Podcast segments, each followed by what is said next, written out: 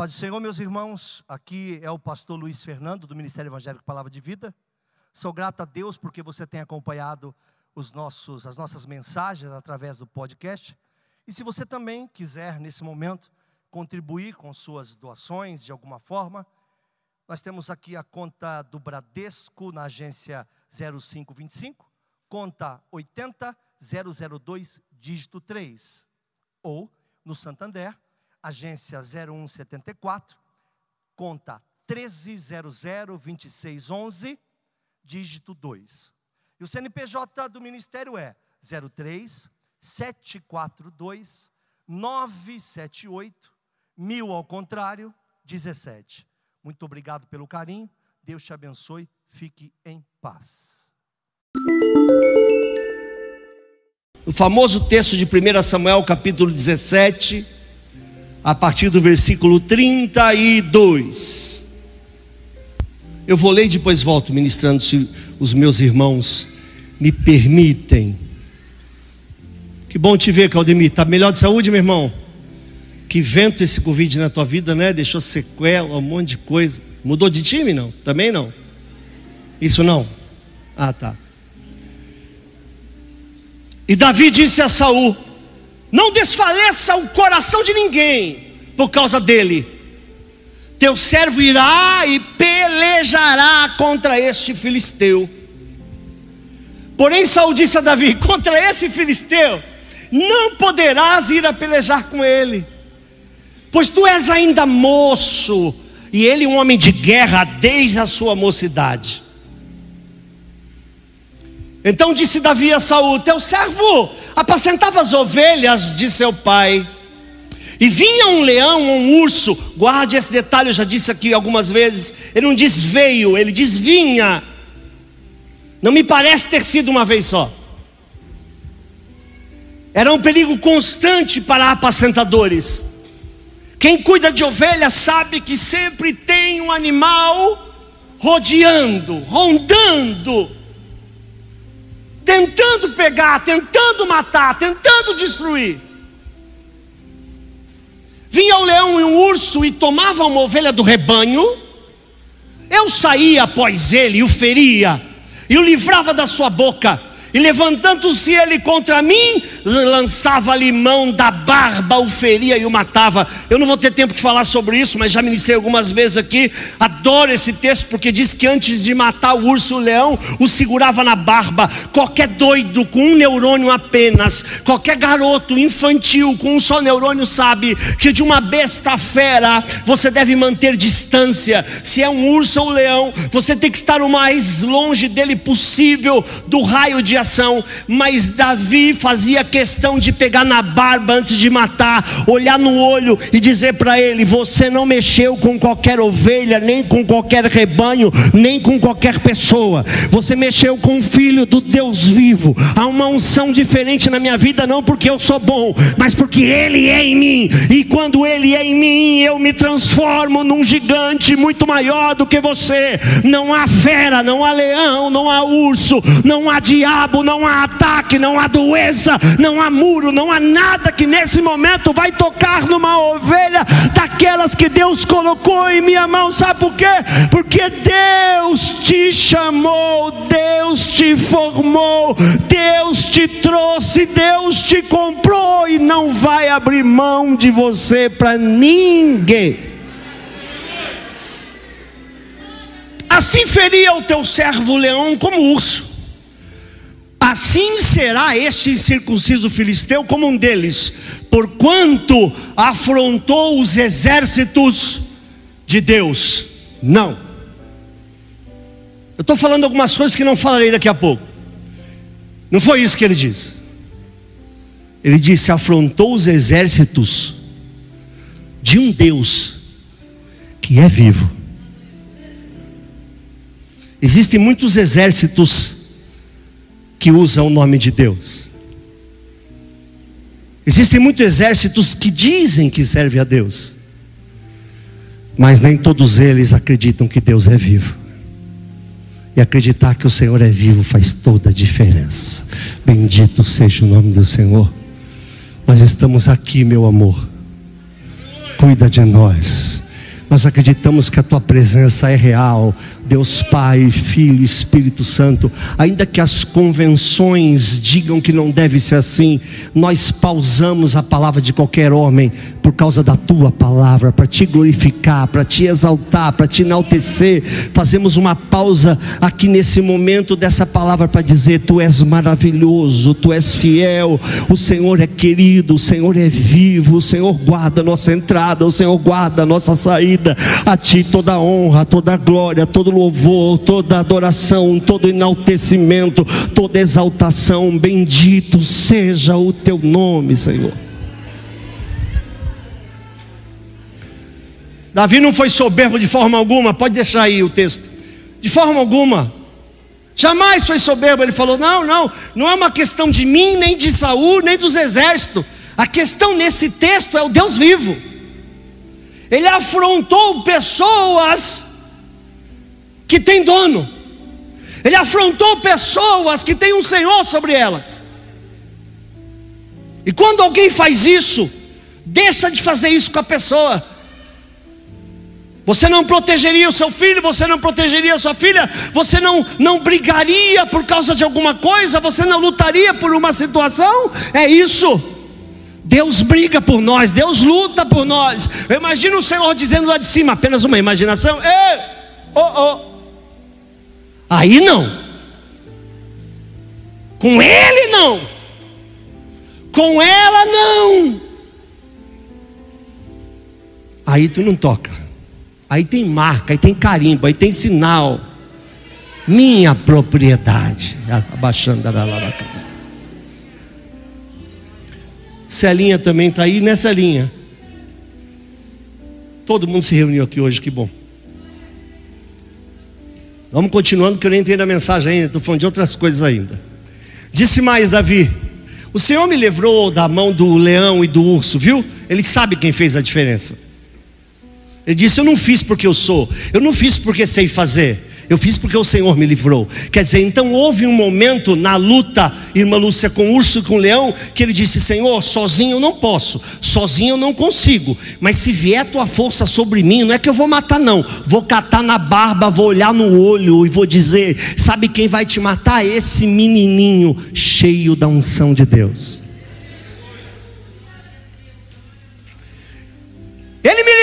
Da mão desse filisteu. Assim, então disse Saul a Davi: Vai-te embora, e o Senhor seja contigo. Parece que é algo profético, né? Mas é uma certa pena. É ele se apena, ele fica apenado. E fala: Então, se Deus é contigo, meu irmão, é a hora de precisar dele. Deus é contigo, então vai.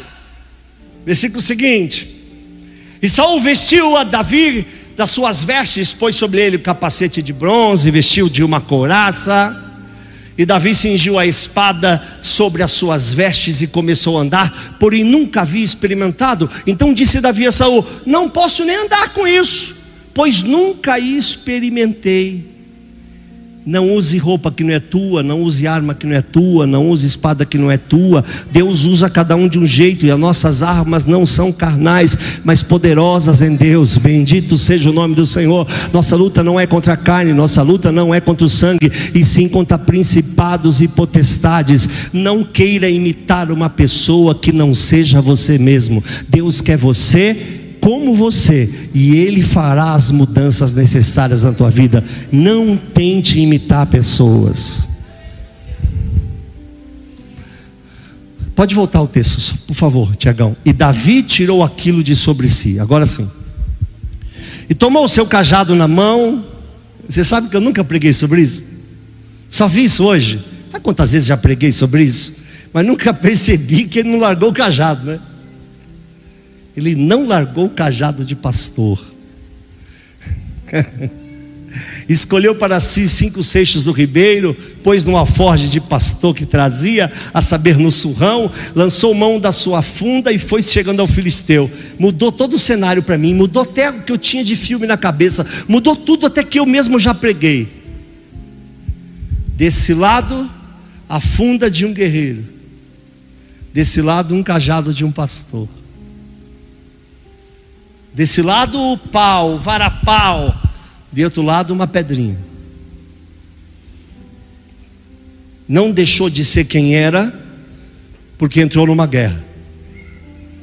Não perdeu a sua identidade, porque foi para uma luta. Ah, eu xinguei mesmo, mas é porque eu estava de cabeça quente, cajado de pastor na mão.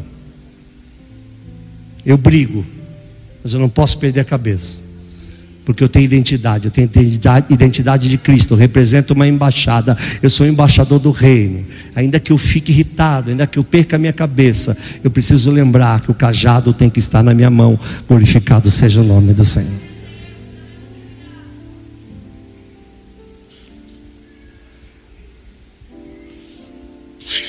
O filisteu também veio, e você vinha chegando a Davi, que lhe levava o escudo, ia diante dele. E olhando o filisteu e vendo Davi, o desprezou, por quanto era jovem, ruivo e de gentil aspecto. Era doce, é o que nós chamamos hoje a brincadeira, já disse aqui também algumas vezes, um playboy. A gente brinca assim, ruivinho, tal, tal, tal. Tinha um preconceito com ruivo, que eu não vou falar sobre isso agora. Ele olhou para o menino e o achou o menino. Isso é que mais eu gosto. Ele olhou para Davi e não mentiu. Ele era de gentil aspecto. É dito isso dele. Quando ele é chamado para tocar a harpa para expulsar os demônios do rei, uma das qualidades que o homem diz é que ele é de gentil aspecto. Isso fez com que o filisteu pensasse: luta ganha. Por isso que ninguém deve julgar eu ou você pela aparência que a gente tem, nem pelo tamanho, nem pela estatura, nem pela largura, se eu quisesse continuar a palavra do domingo, nem usando uma vara de medir. Deus é contigo e Deus é muito grande, mesmo que você seja pequeno, mesmo que você não tenha, o Senhor tem, mesmo que você seja financeiramente fraco, Deus é fortemente rico, mesmo que você não tenha coisa alguma, nele você tem todas as coisas, aleluia. Disse, pois, o filisteu Davi: Sou eu algum cão? Para tu vires a mim com pau? Rapaz, viu o cajadinho na mão e falou assim: Isso é coisa para enxotar cachorro. Isso aqui, seu Golias, o senhor acha que isso aqui é para enxotar cachorro? Isso aqui é a minha marca, minha identidade.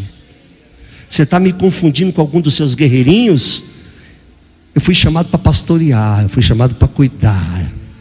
Eu luto por quem eu cuido. Eu vou cuidar desse exército hoje, sem perder a minha essência. Ainda que eu tenha minha arminha pessoal, o meu cajado nunca vai sair da minha mão.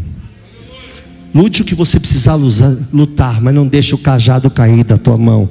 Você foi chamado para ser cristão e tem coisas que o silêncio vão fazer falar muito mais alto do que suas atitudes.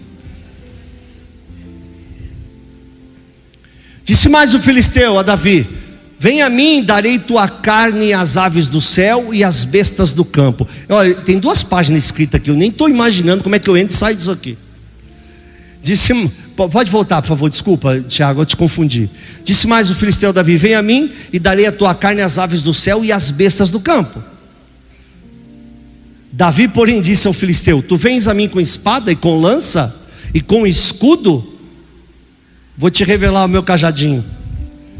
Eu vou a ti, em nome do Senhor dos Exércitos, o Deus dos exércitos de Israel, a quem tens afrontado. Você acha que você afrontou Saul? Você acha que você está tirando o sarro dos exércitos? Se enganou, garoto você mexeu com alguém que é muito maior que você. Quantos metros você tem? E quantos metros você acha que o meu Deus tem? E não vai no meu nome, vai ser no nome dele. Vamos lá. Hoje mesmo o Senhor te entregará na minha mão, ferir-te-ei, tirarei a cabeça, e os corpos do arraial dos filisteus darei hoje mesmo, as aves do céu, as bestas da terra, e toda a terra saberá que Davi não faz coisa alguma, que Luiz não faz coisa alguma, que o Paulo não faz coisa alguma, que o Claudio Honor não faz coisa alguma, que o pastor Gessé não faz coisa alguma, o pastor Noel não faz coisa alguma. Toda a terra saberá que essa terra que é protegida. Toda a terra saberá que eu sou cuidado, que nós somos cuidados. Toda a terra saberá que há Deus em Israel. Versículo seguinte. E saberá toda esta congregação que o Senhor salva, não com espada, nem com lança, porque do Senhor é a guerra, e ele vos entregará na nossa mão. Toda a congregação saberá. Baixa a espada. Detenha as suas armas. Para de briga. Para de confusão. Para de ira. Abaixa as suas armas. Porque quem vai salvar é o Senhor. Porque a guerra é dele. Quatro passos. Eu já ficaria por aí mesmo, hein? Quatro passos para conduzir-te à vitória. Palavra vitória, meus irmãos, eu escrevi algumas coisas. É uma das mais agradáveis, né? Se não for a mais agradável do nosso vocabulário, é uma das mais agradáveis. Vitória. Eu lembro que o irmão aqui da igreja teve um problema grave, a filha no parto, e aí mudaram o nome da criança, né? E quando nasceu, o nome da criança passou a ser Vitória. Sabe o que é você olhar para tua filha correndo e falar assim: venha cá, vem aqui, Vitória. Mesmo que você esqueça que é, não era para ela ter nascido, você se lembra outra vez. Porque Deus é assim, quando Deus faz por mim, por você, não faz para cair no esquecimento. Deus faz para que vire testemunho. E para que vire testemunho, é necessário que nós passemos situações em que sejamos vitoriosos para poder testemunhar. Estão entendendo? Mas a primeira coisa que me chama a atenção na vida desse rapaz Davi estava no auge da sua juventude, um jovem temente a Deus, que obedecia, submisso à sua vontade, teve grandes lutas na sua vida, enfrentou dificuldades terríveis, uh, e uma dessas batalhas foi com, foi com esse gigante, diante do qual todos estavam paralisados com sua voz desafiadora. Primeiro passo para quem quiser anotar, que conduz à vitória sobre o problema que você está vivendo hoje: determinação. Não é eu determino, não é isso que eu estou falando. É você ser uma pessoa determinada. Você ser uma pessoa determinante. É você ser protagonista da sua própria história. Israel vinha passando um período muito crítico. Saul havia desobedecido a Deus, vocês devem saber disso. Porque deixou de destruir lá os amalequitas, conservando a vida do rei Agag foi repreendido severamente por Deus com a voz de Samuel, e em seguida Davi é ungido rei de Israel. Saul fica possesso com o espírito maligno que o atormentava, e nesse período crítico, os filisteus desafiaram Israel por uma grande batalha. Então a primeira coisa que você precisa entender: a guerra só virá, o ataque só virá no período crítico.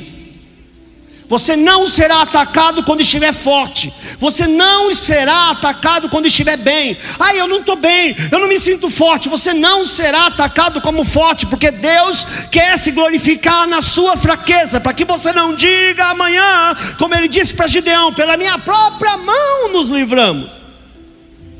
O diabo mexeu com a pessoa errada. Já viu o pregador falar isso? Dá até medo. O diabo não sabe com quem está mexendo. Quem somos nós, gente? É o que está conosco é que é maior.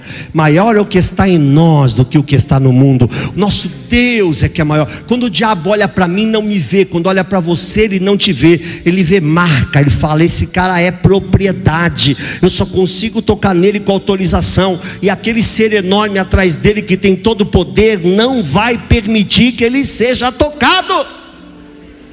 Então você não vai vencer nenhum tipo de batalha ou guerra se não for determinado a isso e ter discernimento.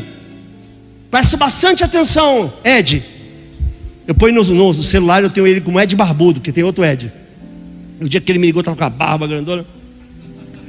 Ed Barbudo. Guarde o que eu vou dizer para você. O diabo não se apresenta no seu lado forte. O diabo é oportunista. Então não te oferece droga quando você não as quer. Ele te oferece quando você treme o joelho. Ele não te oferece pratos e coisas mundanas e coisas que não podem ser suas quando você não as quer. Ele a oferece quando percebe que há uma inclinação no seu coração a querer. Quando você está fraco, o ataque vem. Os filisteus não ousariam atacar Saul. Escuta o que eu estou falando. Os filisteus não ousariam atacar Saul, mas o atacaram porque ele estava vivendo um momento de fragilidade, e era notório que este homem ficava endemoniado várias vezes, já havia desobedecido até mesmo ao Senhor, tanto que Deus já havia provido um rei que ele escolheu, tanto que ele escolheu que ele procurou, tanto que ele procurou que ele diz: Achei, achei a Davi. Davi foi procurado, por isso foi achado. Depois disso, Davi foi enviado a levar comida aos seus irmãos e ver como eles estavam. E aí tem uma determinação que me encanta, que é o versículo 32. Pode ser, Tiagão? Eita, jovem determinado. Todo mundo comigo nesse texto. Eita, jovem e Davi disse a Saul: Não desfaleça o coração de ninguém por causa dele. Teu servirá. Eu vou. Eu sou determinado. O que está diante de mim é grande. Eu vou. O que está diante de mim é pesado, mas eu vou. É muito difícil enfrentar a situação que eu estou vivendo hoje. Talvez seja mais difícil da minha vida, mas eu vou. Fica sabendo, seu rei, covardão. Não desfaleça seu coração, vocês todos aqui. Eu vou. Eu sou pequenininho, mas eu vou. Eu estou frágil, mas eu vou. Porque eu não vou no meu nome, não vou no teu nome, não vou usando tua arma, não vou usando teu escudo, não vou usando você. Eu vou determinação e vai. vai, seja determinado. O diabo sabe que você vai e volta, vai e volta, vai e volta. Você parece um eletroencefalograma. Sobe, desce, sobe, desce, sobe, desce. Vai. Olha para mim. Vai mancando, mas vai. Vai machucado, mas vai. Vai sangrando, mas vai, vai enxugando lágrima, mas vai, vai gemendo, vai fraco, vai cansado, mas vai, determine-se aí, vai, vai, seja determinado, vai. A flecha vai bater, a pancada vai chegar, vai. Só não tenha medo, fecha os teus olhos e só olha para o céu. Você vai perceber que vão cair mil ao teu lado, dez mil à tua direita, mas como você está no centro da vontade de Deus, você não será atingido. Vai! O diabo, como não pode te matar, ele quer fazer você acreditar que ele pode te matar. Pior, ele quer você, você, fazer você acreditar que você deve se matar.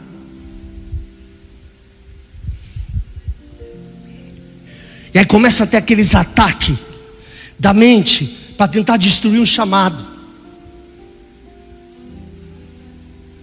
E para Deus levar você onde Ele quer te levar, Deus vai precisar mexer muito aqui, ó. Que é aqui que estão todas as suas doenças. Deus te trouxe esse lugar para te curar. Para de ouvir essa voz. Deus já disse que vai fazer e é no tempo dele. Mas está demorando, contigo demora. Porque é a única linguagem que tu entende. Vai, segue, não fica. Não existe caminhos lugares. Fica firme, que grande será a vitória que Deus vai dar livramento por meio dos teus através de você.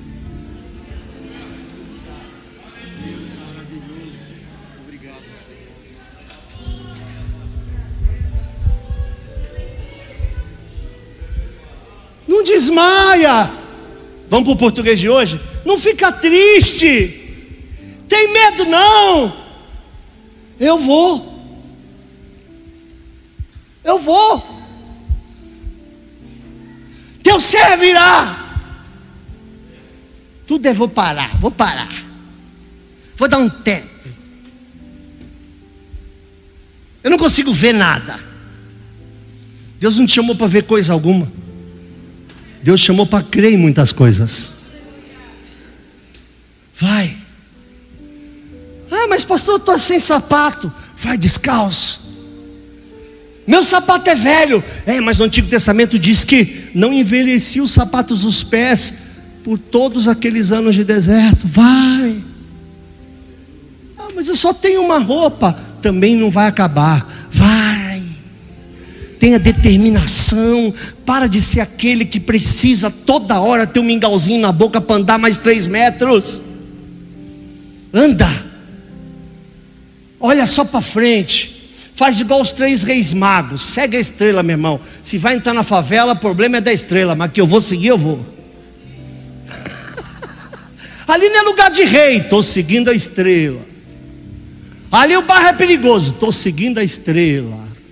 Cuidado que ali pode, estou seguindo a estrela de Belém.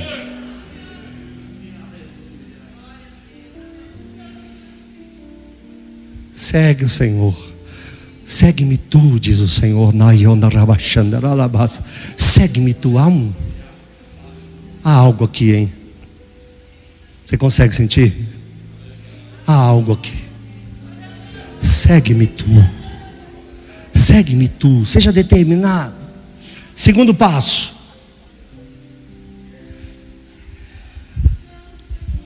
Para todo sempre.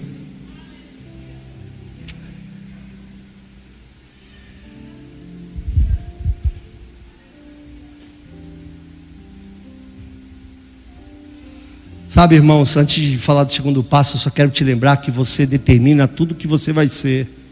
Tenha determinação. Se você quer sair do vício, você vai sair. Se você quer ser um médico, você vai ser, ainda que seja médico com 60 anos de idade, vai ser. Você vai estudar e vai repetir, vai estudar e vai repetir, vai, vai até o dia que você vai passar, vai ser. Agora, se você quiser ser um mendigo também, vai ser. Determina ser o que Deus escolheu, determina ser o que Deus te chamou, se determina no coração ir até o fim. Segundo passo, segundo elemento, segundo passo que nos conduz a uma vitória espetacular é pesado esse, hein? Coragem. Davi era pastor de ovelhas e defendia o seu rebanho. Como vocês sabem, do leão, do urso. Ele era um jovem de coragem. Ele não via barreiras. Ele não ficava ouvindo o que as pessoas falavam. Presta atenção, silêncio aí agora, ó. Escuta aí. Está ouvindo? Tem um monte de gente com a televisão ligada agora, ouvindo que vai ter uma terceira cepa, uma quarta, uma quinta.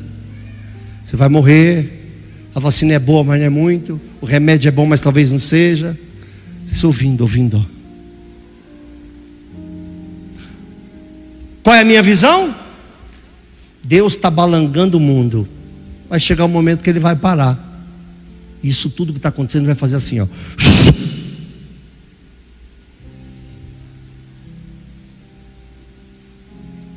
Está tudo no controle dele, ele nunca perdeu o controle. Para admitir que eu não sei o que vai acontecer, ou para temer as coisas que ainda virão, eu preciso desacreditar que Deus tem o controle de tudo. E a minha coragem tem que se basear no fato de que Deus sabe o que está fazendo. Deus tem o controle. Olha o que ele diz no texto. Eu já tinha pedido, né? Não, deixa eu ver. Põe o óculos, seu velho. 33, meu amor. Porém, Saul disse a Davi: Contra esse filisteu não poderás ir para pelejar com ele, pois tu ainda é moço. Ele é homem de guerra desde a sua mocidade. Quer dizer, você é um menino, E ele já praticava a guerra desde o tempo em que você agora é menino. Quer dizer, de você para ele tem só uma vida de guerreiro. Esse é o nosso problema. Uma vez o pastor Josué falou, a gente estava numa reunião do, do conselho de pastores, ele falou que a gente se relacionava muito com imagens. A gente tem esse problema, aliás, eu ministrei domingo sobre a vara de medir. A gente se relaciona muito com imagens, com aquilo que eu não posso, com aquilo que eu não tenho, com aquilo que eu não sou. A gente precisa parar de se relacionar com imagens. Quem está entendendo? O rei já colocou uma imagem na cabeça dele. Falou, você. Quer dizer, o cara está indo representar o exército a Deus e ao rei. E quando ele vai sair, o rei fala para ele: Você? Ih, dá não, filho. Pode não, meu filho. Como se o rei, esse rei já foi guerreiro, sabe o que Deus é capaz de fazer. Esse rei já foi um covarde. Quem lembra da mensagem Reis escondidos em bagagens que eu ministrei aqui? Esse rei, no dia de ser apresentado como rei, ele desapareceu.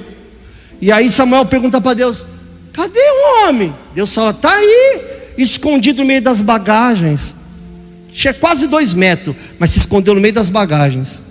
Já era rei, mas se escondeu no meio das bagagens.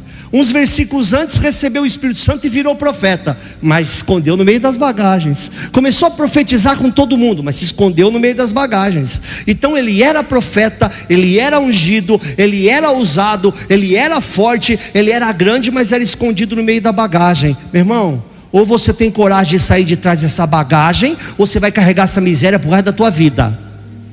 Tire esse peso hoje aqui. Ah, mas lá no passado passou. Aí eu fui tocado, já foi. Aí eu fui magoado, já acabou. Aí que eu passei fome, tá gordinho. Fez falta não. Ah, meu pai não me deu atenção, dê atenção para seu filho. Meu pai parece que nem gastava tempo comigo. Você gasta tempo com seu pai? Gasta tempo com Deus? Não adianta ser tudo que você é filho, usado, profeta, cantor, pregador, músico e viver escondido porque é covarde. Deus já avisou Gideão: quem é covarde, manda ficar. Deus não sabia que daria vitória, sim ou não? Sim ou não? Mas quem precisava saber? Os homens. Quem é covarde aqui? Agora imagine. Vocês podem tudo ficar. Agora imagine Gideão narrando como foi a guerra depois. Alguém sabe como é que foi a guerra de Gideão? Alguém que sabe? Vou contar para vocês. Gideão começou a andar com umas velas acesas. Tinha um negocinho de barro que eles punham uma luzinha dentro para andar à noite. Esqueci o nome do bicho agora. E não é candeeiro, mas esqueci. Estava lá com uma lanterna, vai, de barro. Alguém tem algum artifício, alguma coisa de barro em casa? Eu trouxe da Bolívia. Quando quebra, depois de cozido, ele parece uma, um talher. Ele fica com um barulho diferente do barro comum. Amém? Quando chegou lá perto, eles quebraram tudo aquilo. Foi uma barulheira tão grande que lá no arraial, eles achavam que era barulho de espada. Saíram com espada na mão, um cortando o outro, um matando o outro, acabou a guerra, eles não fizeram nada. Ganharam uma guerra inteira, carregando uma vela. Olha para mim. Ganharam a guerra inteira carregando uma luz. Você já tem, não tem? Você já brilha, não brilha? Ele já mora em você, não mora? O Espírito Santo não mora em você? Ele está em você, o Espírito Santo se move em você, até com gemidos inexprimíveis, inexprimíveis. Ele já está aí, não está? Já está aí ou não? Tenha coragem, não vai ter guerra nenhuma.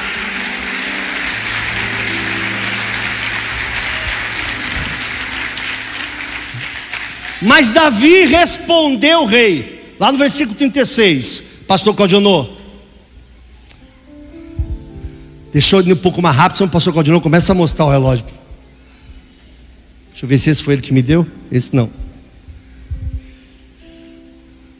Olha a resposta de Davi: Assim feriu o teu servo leão como urso, assim será com esse rapaz aí. Ele será como um deles. O que, que ele fez? Diminuiu o tamanho gigante. Você não percebeu, né? Talvez você tenha lido isso muitas vezes sem perceber. Vamos voltar para o texto? Então vem comigo para o texto, como se fosse um filme. Assim feria o teu servo o leão como o urso. Mas o rei não estava falando de um leão, nem estava falando de um urso, estava dizendo de um cara que lutava desde a mocidade, que era um poderoso guerreiro. Aí ele diz assim: Assim será este incircunciso filisteu, será como um deles. O tamanho dele é sua aparência. Essa luta que você está passando ruge como um leão. Tem cara de leão. Parece coisa de gigante. Faz barulho de gigante. Dai-me um homem! Essa palavra foi maravilhosa. Quem inventou o coaching para mim foi o Golias. É, ele chegava todo dia e gritava: Dai-me um homem! Rapaz, isso dava um medo. Imagine você. Vai você não, vai você não, vai você não. Está com uma joanete doendo. Ai, meu joelho está esquisito. E a diabetes está lá em cima. Um devia dizer para outro, vai você. Não, eu não posso, porque. Não, vai você, não, minha munheca está estranha ali para carregar a espada. Todo mundo teve que dar uma desculpa. Ele vinha e dizia, dai-me um homem! E desculpa a expressão chula, foi comendo a mente das pessoas. É isso que o diabo quer fazer com você, comer a sua mente vociferando coisas que ele não tem poder para fazer. Tua vida acabou, não acabou porque a tua vida não é tua. A tua família já era, não já era, porque o Senhor é o Senhor da sua família. Crer no Senhor Jesus será salvo tu e a tua casa.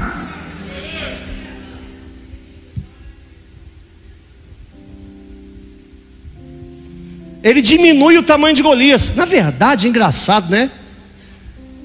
Eu vou, eu vou ler o texto de novo lá em casa mas a gente não vê em nenhum momento Golias, é, Golias sendo tratado por Davi como um grande homem, ou um gigante, ou um poderoso guerreiro, né? Davi sempre disse, ei, circunciso, ah, isso aí é não sei o que, ah, isso aí nunca teve a visão da impossibilidade, porque ele tinha coragem. Ele não tinha coragem porque ele era forte. Você não precisa ser forte para ser corajoso. Você precisa saber quem está com você para ser corajoso. Imagine a cena. Preste atenção todos agora. Vocês já estudaram, né? Agora tudo é bullying. Na minha época não tinha esse negócio de bullying. Todo bendito dia de escola, alguém dizia para você: Vou te pegar lá fora. Por quê? Porque você não deu um pedaço de chocolate, ou porque no futebol do recreio você fez alguma coisa, ou porque você era um garoto endemoniado, como eu era, por exemplo, e provocava todo mundo só pela alegria de os vê-los ser provocados. Mas alguém pergunta: por que, que você tinha esse tamanho e provocava todo mundo? Porque eu tinha amigos fortes. Quando eu chegava lá fora, os caras vinham me bater, porque eu era muito inteligente. Então, na hora de fazer a prova, eu acabava rápido e ficava passando cola para 3, 4, só para 3, 4, 3, 4 os mesmos. Que são, eram os, os caras meio Zé da sala, mas é tudo uns cabas desse tamanho. E aí os cabos iam tudo me bater lá fora. Quando os caras chegavam lá para me bater, meus amigos encostavam. Tinha um gordinho que a gente chamava de Falcon, que depois virou um homem muito forte. Esse homem foi da polícia, faleceu, eu adorava ele, um grande amigo meu. Só que ele era um gordo muito forte. E ele era meu amigo. E ele não conseguia fazer uma conta de dois e dois. Eu fazia tudo para ele. E eu lembro que três rapazes vieram me bater. E eu fiquei ali com aquela panca, né? Desse tamanho, dizendo: Cadê o Falcon? Cadê o miserável atrasou? E ele gostava de rir, sabe? Ele batia nas pessoas rindo. E catava, levantava e jogava. Ele pegava, sabe, boneca? Ele fazia assim. E eu não, não saía da posição, não precisava, né? Só. É bom ter amigo, né? Sim ou não? Agora imagine alguém querer te atacar, sabendo que todos os seus amigos são Deus Pai, Filho e Espírito Santo. Você pode aplaudir o Senhor?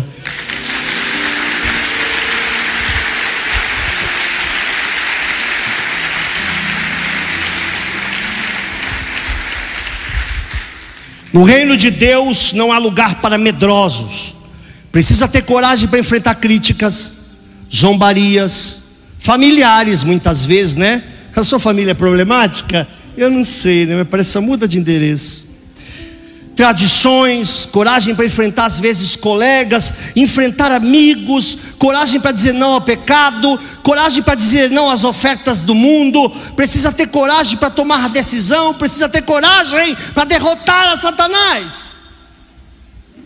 Então não é feito. Eu lembro que quando eu disse isso essa, esses dias aqui, que o pastor da igreja do Bom Retiro vinha pregar na nossa igreja para um congresso de homens, Jabe de Alencar, e ele ficou preso na serra, um acidente. E aí eu corri para minha salinha e falei: Senhor, eu preciso de uma palavra, porque o profetão, famosão, grandão, não vem, nós vamos ter que se arrumar com esse pedreiro meia colher que sou eu. Os irmãos não ficaram chateados, pelo menos foram educados. Falei, rapaz, o caba não vem, o profetão não veio, vocês vão ter que se acostumar com o profeta tupiniquim. Eu. E lembro que ministrei, eu disse aqui a semana passada, eu ministrei, e repito que eu falei isso domingo. Eu ministrei, busca o Deus de teu pai, se buscares será achado de ti, se o deixares ele também deixará. E depois fui para aquela parte que ele diz: Salomão, ser homem. Em que ele diz: Salomão, vai ter que ter coragem, meu filho. A pancadaria come solta. Tenha coragem. Nenhum mal chegará a ti, nenhuma praga chegará à tua tenda. Não tem rio, não tem mar, não tem fogo, não tem força do fogo, nenhuma chama arderá em ti. Nada. Eu sempre poetizo os jovens da muralha, Celinha. Eu sempre poetizo, para mim é sempre um poema, para mim é uma obra feita por um grande pintor. Por que, que Deus não evitou dos meninos entrarem? Não evitou apenas porque queria ter o prazer de estar lá junto. Como é que nós saberíamos que a chama não arderia na gente se não houvesse alguém sendo provado na fornalha de fogo? Quando os meninos iam gritar, ah, agora, está te queimando? Não, nem eu. Oxe, e você quem é? Eu sou o Senhor. Nada do que está aqui dentro tem poder de tocar em vocês. O fogo é submetido a mim. Eu mando no fogo. Ninguém vai tocar em vocês. Eu podia ter livrado vocês de entrar na fornalha, mas para virar testemunho era necessário livrar vocês dentro da fornalha. Deus não vai te livrar da fornalha, vai te livrar na fornalha. Tenha coragem. Essa guerra é do Senhor. Essa guerra não é nossa, glorificado seja o nome do Senhor. Terceiro ponto, terminando. Terceiro ponto que te conduz a uma vitória, terceiro elemento, terceiro passo, a fé. Eu vou juntar dois textos de Hebreus 11, versículo 1 e 6 eu vou juntar, não precisa nem colocar aí que eu vou juntar aqui. Fé é o firme fundamento das coisas que se esperam. Repita comigo, que se esperam. Que se esperam que é que você espera de você? O que é que você está esperando para essa semana? O que é que você está esperando das suas contas? O que é que você está esperando da sua família? Isso é fé. Ah, mas eu estou só esperando coisa ruim. Pois é, deve estar acontecendo, né? Nós temos fé em coisa ruim, não temos fé em coisa boa. Nós temos fé que a luz vai acabar, temos fé que a gasolina vai acabar, mas não temos fé que a gasolina vai multiplicar e que a luz não vai cortar. E diz que é a prova das coisas que se não veem. Como é que eu posso provar se eu não consigo ver? Senhor, dá um sinal, sinal é prova. Senhor, mostra o caminho, mostrar o caminho é prova. Diz para onde eu vou, dizer para onde eu vou é prova.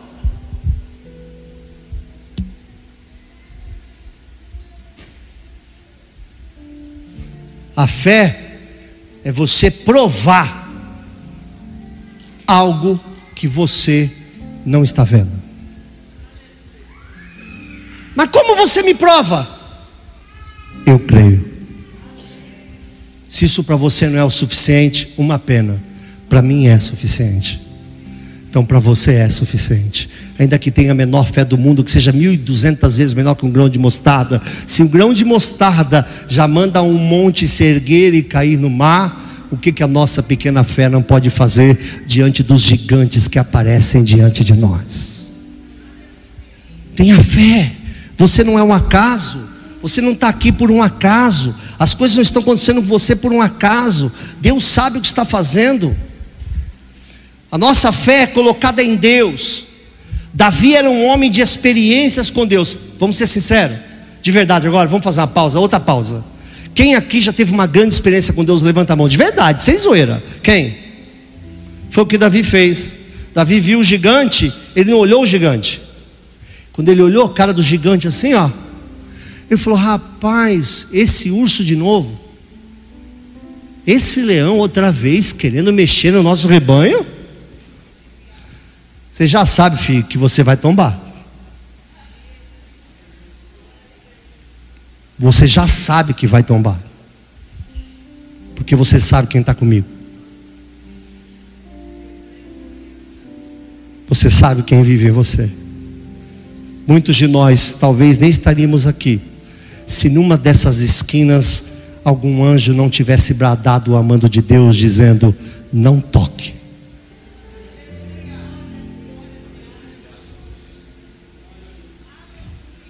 Eu tinha um amigo que tinha uma. Meu amigo era tão rico, tão rico, que numa época onde a gente tinha velotrol, quem não sabe que praga é essa, nem precisa pesquisar, é perder tempo. Embora eu vi no shopping outro dia um moleque com um, falei, rapaz, tem coisa que resiste ao tempo. E esse meu amigo ele era tão rico, tinha uma casa tão grande, que ele tinha uma moto, tipo uma Kawasaki Ninja, pequena. O pai dele comprou para ele. Tinha o que? 10 anos ele. E eu tinha uma bicicleta, minha, roubada, mas minha. É, minha infância, gente. Cada um teve seus pecados e são os meus. Estou incentivando ninguém, não. Estou só sendo verdadeiro. E aí ele me chamou para uma corrida. Falei, ah, esse playboyzinho acha que vai ganhar de mim com uma moto? Aqui. Aí tinha um quintal grande, nós fomos, fomos, fomos, fomos no pau. Ele freou e virou. Falei, eu faço o que agora? Saí pela porta porque nós, nós estamos numa época que freio era coisa de rico. Então tu punha chinelo, tu punha o pé no pneu, queimava tudo, a havaiana arrebentava. Todas as havaianas tinham um buraco no meio. Assim, a maioria das havaianas, as havaianas sérias, tinha um buraco no meio. De que você punha no pneu, o pé. Ah, passei batido, saí pela rua. Quando eu invado a rua, a Kombi vem. E eu caí. Quando eu caí, a Kombi passou aqui e freou. Quem já freou uma Kombi, eu já tive inclusive, sabe que ela é, ela tem um delay. E freou e parou em cima do meu nariz a placa. Dá para ler a placa da Kombi assim, ó. Não sofri nenhum arranhão. Nada. O que, que eu imagino que tenha acontecido? Posso ser romântico, tá bom? O que, que eu imagino que tenha acontecido? Imagino que Deus me escolheu desde o ventre, igual escolheu você e naquele dia tinha tudo, por erro meu, eu tinha tudo para morrer, e necessitou-se de uma intervenção divina. Porque o cara da Kombi já saiu chorando, ah! e eu lá, aquela cara que eu tinha, tinha uma cara bastante de, uh, de inquieto, gostou? Educação é tudo da vida da pessoa, né? As mães chamavam a gente de danado. Quando a mãe chamava de danado, ela queria dizer demônio. Mas como ela não tinha coragem, porque nós somos de uma, de uma, de uma geração que não falava miserável nem desgraçado. Quando falava danado, se referia ao cão danado. Para quem não sabe. Então falava, meu filho é, é levado. Não, não, convida que ele é o capeta. Seu filho não é levado. Seu filho é a reencarnação de uma coisa ruim. Mesmo não acreditando nisso. Aquele dia eu vi a mão de Deus. Agora eu consigo olhar para trás e ver quantas coisas que eu passei, que eu disse ali era para, mas não foi. Ali tinha tudo para, mas não aconteceu. Lembra que eu falei do avião para vocês? Quando eu fui pregar no Peru, que eu tive um sono repentino no avião. E eu, no avião, tive um sonho. Sabe qual é o sonho que eu tive no avião, Luizinho? Eu uma visão. Uma visão deu indo pregar aonde eu estava indo pregar. Acordei e falei, ué, por que, que Deus mostra para mim que eu vou pregar aonde eu já estou indo pregar? Digo, rapaz, vai acontecer alguma coisa. Mas eu não imaginei que era com um avião. Passa aeromoça, passa Coca-Cola, voa água, voa tudo. E, e amarra. E um faz sinal da cruz e outro não sei o que. E vai, agora vai. Eu estava tranquilo, que eu tinha acabado de sonhar. Falei, olha o sonho aí, mano. Ainda brinquei com a pessoa do meu lado. Eu falei, não sei quem vai morrer, eu só sei quem não vai morrer. Por enquanto, irmão, se acontecer alguma coisa, eu sei que um fica. Esse eu tenho certeza, porque eu entendi o sonho. Nós saímos do avião, conseguimos pousar, e a parte lateral dele toda queimada. Provavelmente ele deve ter pousado, imagino eu, com uma turbina só.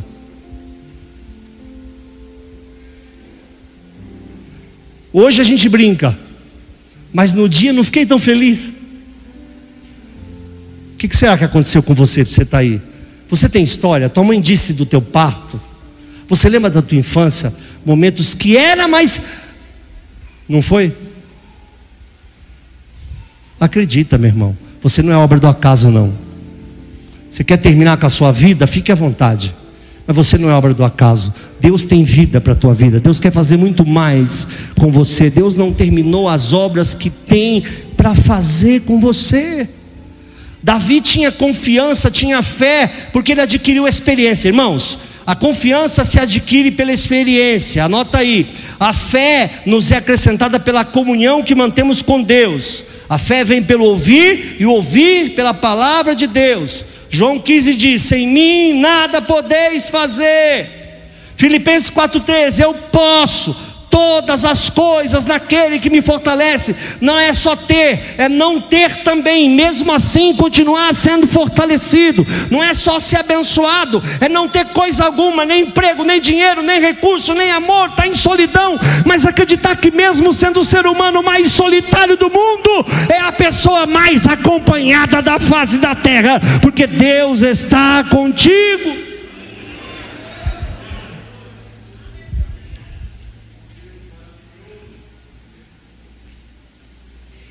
Preciso parar. Quarto ponto, dá? Acho que atrasei um pouquinho hoje. Quarto passo: perseverança.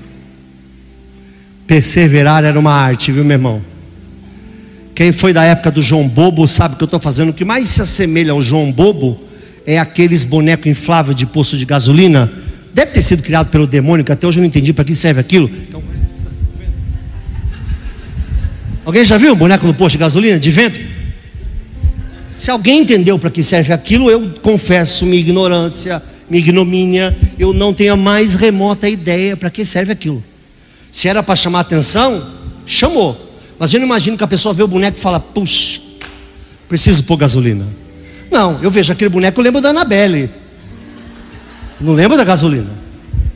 Mas alguém teve uma brilhante ideia dizendo: põe que todo mundo vai ficar hipnotizado para pôr gasolina. Acho que aterrorizado, né? Diga, é melhor parar bem, melhor parar. Ele olhou para a gente, não olhou e não olhou, olhou, olhou sim. Olha a cara dele. É melhor parar. Eu imagino que é alguma coisa desse tipo. Mas tinha uma coisa, uma, um brinquedo no meu passado chamado João Bobo. Você enchia ele de ar e ele tinha areia embaixo. Você dava um soco, ele ia e voltava. Você dava um soco, ele ia e voltava. Você dava um soco, ele ia e voltava. O nome disso é perseverança. Você enverga quantas vezes necessitar envergar, mas não quebra, porque Deus é contigo. Pior, amplifico a conversa, até cai. Mas sete vezes cairá o justo e não ficará prostrado. Deus não vai te deixar no chão, aleluia! Persevera! insiste, persiste, consiste, seja consistente nos seus passos. Quem tem identidade aqui, diga amém. A sua identidade é o seu cajado, meu irmão. Toma o seu cajado, a sua intimidade, a sua identidade. E persevera, porque Deus vai te dar a vitória em tempo oportuno. E você lá no fim vai dizer: Combati o bom combate, acabei a carreira guardei a fé. Em outras palavras, perseverei até o fim. Estou velhinho, mas estou avivado como se fosse no primeiro dia. Tive um diálogo aqui que eu já conversei com vocês, eu e o pastor Salinas. E o pastor Salinas, e a gente estava fazendo um culto aqui, então o culto estava daquele jeito. E ele falou assim: que bom, né? A gente desde lá de trás está junto. Eu falei: sabe por quê, Salinas? Ele está nos ouvindo, talvez. Ele muitas vezes, muitas vezes nos ouve e me manda, me manda mensagem. Pastor Gessé, Pastor Gessé, como se começa a carreira não é importante. Que a carreira tem altos e baixos, sim. Não precisa ser um eletroencefalograma toda hora. Mas obviamente que tem dia que você acha que vai voar e vai fazer cosquinha no pé de Jesus. E tem dia que você fala, se ele olhar para mim, eu estou morto. Me erra, me erra, não me vê, não me vê, não me vê, não me vê. Existe isso. Não é tão anormal que isso aconteça. Ser pastor, qualquer um é, e qualquer um continua. Mas se manter avivado na presença de Deus, se manter sentindo a presença de Deus, como se for ao primeiro dia, tem a ver com perseverança. Eu detesto aquelas conversas de ah, que eu ia na igreja lá, pastor, mas eu entrava de um jeito, isso é do mesmo jeito. É porque você está sem jeito. Não é igreja, é o seu altar. Ah, porque lá a gente entra e não tem nenhuma palavra, mas você leu a palavra na semana? Ou só inspirou a do pastor? Persevera, meu. Está muito perto o que Deus vai fazer, persevera. Termino essa simples e humilde palavra dizendo para vocês: lembra-se quando Pedro estava afundando? Quem é que lembra quando Pedro andou sobre as águas e começou a afundar? A Bíblia diz que ele deu um grito: Senhor, salva-me! Por que, que ele deu um grito?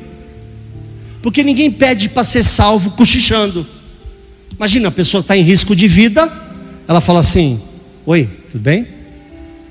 Podia tirar minhas pernas aqui das ferragens do carro? Não é assim. Fala, desculpa, só um minutinho, é que eu estou morrendo, tem como você dar a mão para mim? Só não faz assim, faz assim? Bate na porta do vizinho, oi querido, tudo bem, vizinha, como é que você está? Teve um bom dia? Tive maridão está aí, está aí. Chama ele para mim um minutinho. Aí ele vem e fala: Sabe o que é? Que meu filho está morrendo? Dá a mão para mim. É assim? Não. A Bíblia diz que ele dá um grito: Salva-me. E a Bíblia diz: imediatamente Jesus estendeu a mão. Jesus nunca teve a uma distância maior do que um metro dele. Só que o medo não permitia que ele via, que ele visse. Ele estava aterrorizado. Ele chegou a ver em Jesus um fantasma. Ele olhou, falou: É um fantasma! Rapaz, tem bom ânimo, não tema, sou eu. Sou eu. Que fantasma! Eu gosto muito dessa passagem, viu, Fernanda? Sabe por quê? Essa passagem foi cura, não sei se você sabia. Que algum daqueles marujos ainda acreditava nos demônios do mar, nos fantasmas do mar. Então Jesus os levou para deixar naquela situação, para ver o que tinha no coração deles. Na hora que chegou o sufoco, eles invocaram o que conheciam. Quando eles viram, eles falaram: É um fantasma! Jesus podia ter dito: Só um minutinho, vocês creem em fantasma ainda? Já são meus discípulos, ainda continuam crendo em fantasma? É isso que a gente é. É Golias. É a conta, é meu filho, é a droga, é a bebida. Mas a gente nunca diz, é Jesus. É Jesus que está vindo estender as mãos para nós. A cegueira do medo não permite ver que você está do lado do Senhor, o Senhor está do teu lado. Então, persevera.